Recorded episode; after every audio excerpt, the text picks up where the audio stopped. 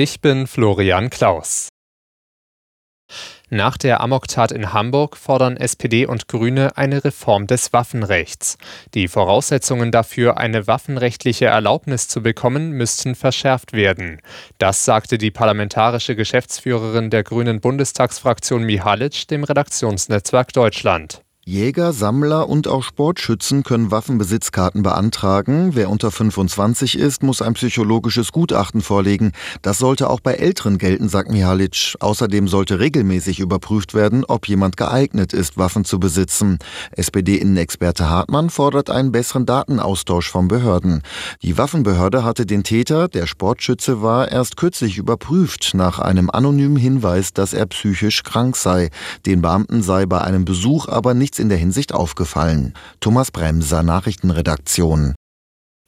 In einer Apotheke in Karlsruhe hat ein Geiselnehmer stundenlang elf Menschen in seiner Gewalt gehabt.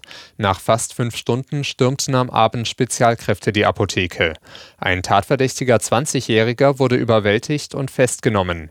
Gegen eine zweite Person wird die Täterschaft noch ermittelt, so die Polizei. Es werde der Frage nachgegangen, ob es sich bei einer der Geiseln womöglich um eine Mittäterin handeln könnte. Bundesumweltministerin Lemke hat im Streit um das EU-weite Verbot von Verbrennungsmotoren ein Einlenken von Verkehrsminister Wissing gefordert. Deutschland sollte auf europäischer Ebene verlässlich agieren und zu seinen Zusagen stehen, sagte Lemke dem Redaktionsnetzwerk Deutschland. Die geplante Neuregelung sei ein großer Fortschritt für den europäischen Klimaschutz. Die solle nicht in letzter Minute gefährdet werden. Im Streit um US-Subventionen für grüne Technologien haben sich EU und USA angenähert. Man wolle unverzüglich ein Abkommen für Mineralien für Autobatterien aushandeln. Das kündigten US-Präsident Biden und EU-Kommissionschefin von der Leyen nach einem Treffen an. Dadurch sollen Steuernachteile für europäische Unternehmen in den USA wegfallen.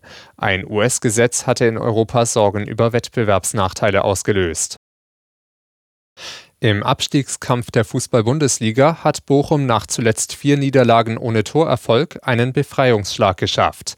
Der VfL gewann zum Auftakt des 24. Spieltags in Köln mit 2 zu 0 und machte in der Tabelle vorerst einen großen Sprung nach vorne vom letzten auf den 14. Platz. Köln bleibt Zwölfter.